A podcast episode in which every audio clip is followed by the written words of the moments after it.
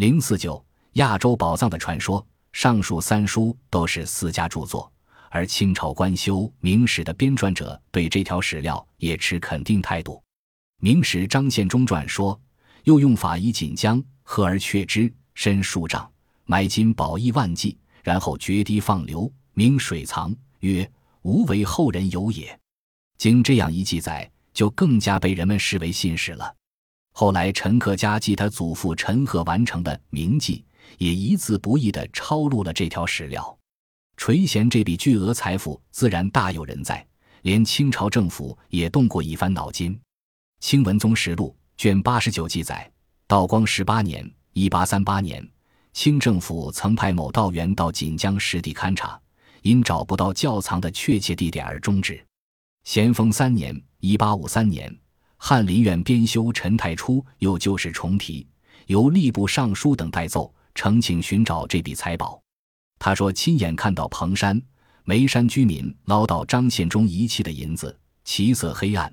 听说曾经查出龟棺尚存藩库，有案可核，以此来证明张献忠窖藏之事并非子虚乌有。当时正值太平天国革命高潮。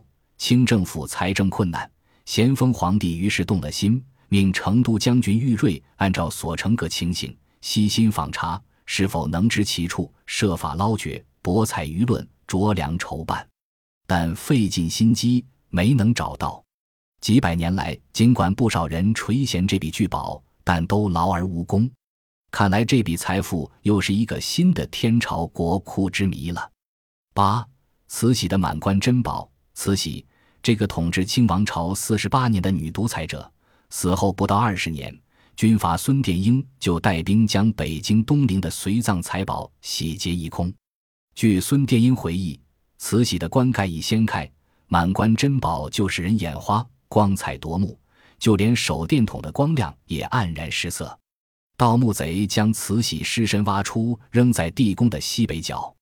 后来去收拾的人发现，慈禧全身被剥光。伏于破棺椁之上，脸朝下，常发散而不乱，手反转搭于背上，反转失手便体长白毛。被盗随葬财宝，除极小部分被孙殿英用于贿赂当时政界要人外，极大部分下落至今不明。据大太监李莲英等著的《爱月轩笔记》记载，慈禧入关前，官底先铺上三层金丝串珠绣花锦褥和一层珍珠，共厚一尺多。棺头置放一个满翠碧透的翠玉荷叶，此玉叶面上金络均为天然生成。棺尾安放着一朵粉红色碧金大莲花，头戴珍珠串成的凤冠是稀世无价之宝。身着通南金线串珠彩绣袍褂，盖的亲背上有珍珠制成的一朵硕大牡丹花，手镯是用钻石镶成的一大朵菊花和六朵小梅花连贯而成。尸身旁放置有翡翠、白玉、红宝石、金雕佛像各二十七尊，脚下左右两边各放翡翠白菜两颗、翡翠丝瓜两个、翡翠西瓜一个，还有宝石制成的杏、枣、桃、李二百多枚。他尸身右侧放置一株玉雕红珊瑚树，上绕青根绿叶红果玉蟠桃一枚，树顶处停落一只翠鸟。尸身左侧放置一只玉石莲花和三节白玉石藕，藕上有天然生成之灰色泥污，藕结出绿荷叶，上开粉红色莲花。这些奇珍异宝乃天然雕琢。棺内还有玉石骏马八尊、玉石十八罗汉等七百多种珍宝。为填补空隙，棺内还倒入四升珍珠和红、蓝宝石两千二百多块。慈禧口中含有一颗巨大夜明珠，当分开为两块时，透明无光；合拢时，则是一个圆珠，射出一道绿色寒光。夜晚百步之内可见头发，可见慈棺太后不仅生前穷奢极欲，死后也要躺在成堆的金银珠宝之中。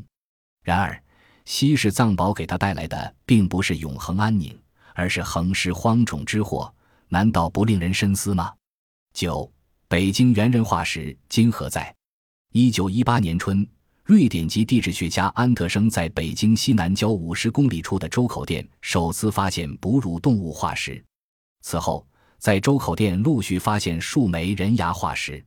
经解剖学家研究，这些化石属于古人类的一个新科属，命名为北京人。十年以后，一九二八年十二月二日，北京大学裴文中在周口店发掘出一个完整的猿人头骨化石，这是一个重大的发现，是古人类学、旧石器时代考古学。古脊椎动物学和第四纪地质学研究中一件划时代的大事，它为研究人类的起源及其发展，为再现早期人类的生活面貌提供了极其珍贵的第一手资料。一九二八年十二月以后至一九三七年七月卢沟桥事变前，在周口店经过十一年挖掘，先后发现了代表四十多个北京人的人骨化石及大量石器。中国猿人化石是一批无价之宝，当时集中珍藏在北京协和医院的保险箱里，由著名的德国籍后加入美国籍人类学家魏敦瑞负责保管并研究。画有武士图案的陶器。一九四一年初，日美关系趋于紧张，魏敦瑞提出，珍贵的中国猿人化石继续留在日军统治下的北平很不安全。建议将化石暂时转运至美国纽约历史博物馆保存，待战后再运回中国。经多次交涉，中美双方就此事达成协议。十一月中旬，美国驻华大使馆自重庆来电，指令美国驻北京公使馆负责转运事宜。十一月二十日，北京协和医院奉命将中国猿人化石秘密装箱，装箱的化石有头盖骨五枚。头骨碎片十五枚，下颌骨十四枚，锁骨、大腿骨、上臂骨、牙齿等一百四十七枚，全部化石分装在两只大水箱内，由美国公使馆运送至美国海军陆战队总部，指令美军上校阿舒尔斯特负责押运。阿舒尔斯特上校命令士兵将两只木箱改装到美军专用标准化箱里，等待装船。按照原定计划。十二月十一日，有一艘哈里逊总统号轮船将由上海抵达秦皇岛，然后由秦皇岛驶往美国。美国海军陆战队军医弗莱受上校之命，将标准化箱连他个人的行李共二十四箱由北京押运至秦皇岛霍尔坎博美军兵营。弗莱将要护送这批化石安全抵达美国。意想不到的事情发生了。十二月七日。珍珠港事件爆发，秦皇岛霍尔坎博军营被日军占领，美国海军陆战队队员全部成为俘虏。不久，这批俘虏被押送到大泽站俘营。过了十来天，美军战俘的行李由秦皇岛转运至大泽。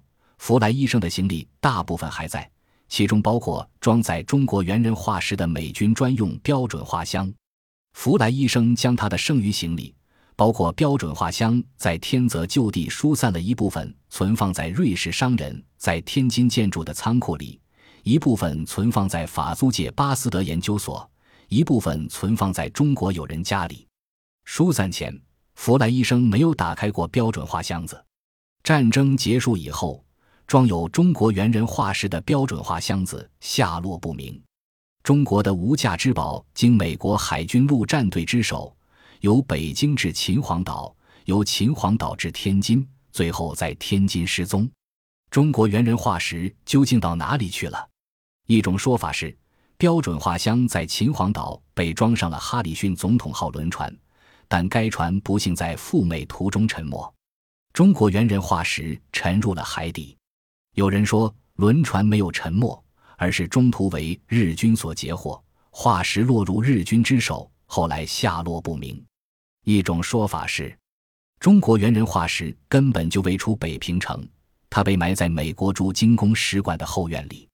一个在美国海军陆战队总部门口担任过守卫之职的卫兵回忆说：“珍珠港事件爆发前夕，他看到有两人将一箱东西偷偷地埋在院子里，他估计有可能是中国猿人化石。当年埋宝的地方，现在遭有建筑物，因而无法挖掘，真假如何？”尚是未知数。公元三千年，乌尔是一个大都市，月神南娜及其妻宁加尔的塔庙矗立在乌尔城中心，两条宽阔的渠道绕成一周，同附近的幼发拉底河相通，进而联系着波斯湾。一种说法是，标准画像被福来医生在天津疏散后，最终落入了日本之手。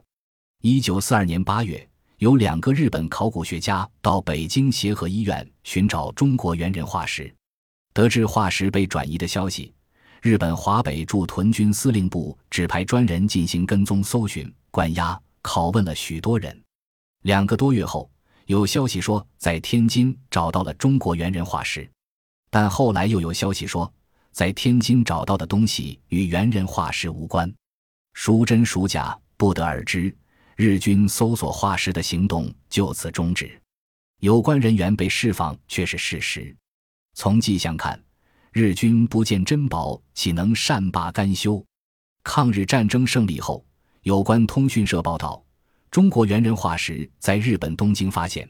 东京帝国大学以清点交盟军总部保管，即将由盟军总部转交中国云云。然而，中国政府日后从盟军总部接收的物品清单中，却没有为世人所瞩目的中国猿人化石。为此，当时中国驻日本代表团顾问李继增多次在东京寻找化石下落。盟军总部应中国政府之请，亦动员驻日盟军广泛搜寻，均未果。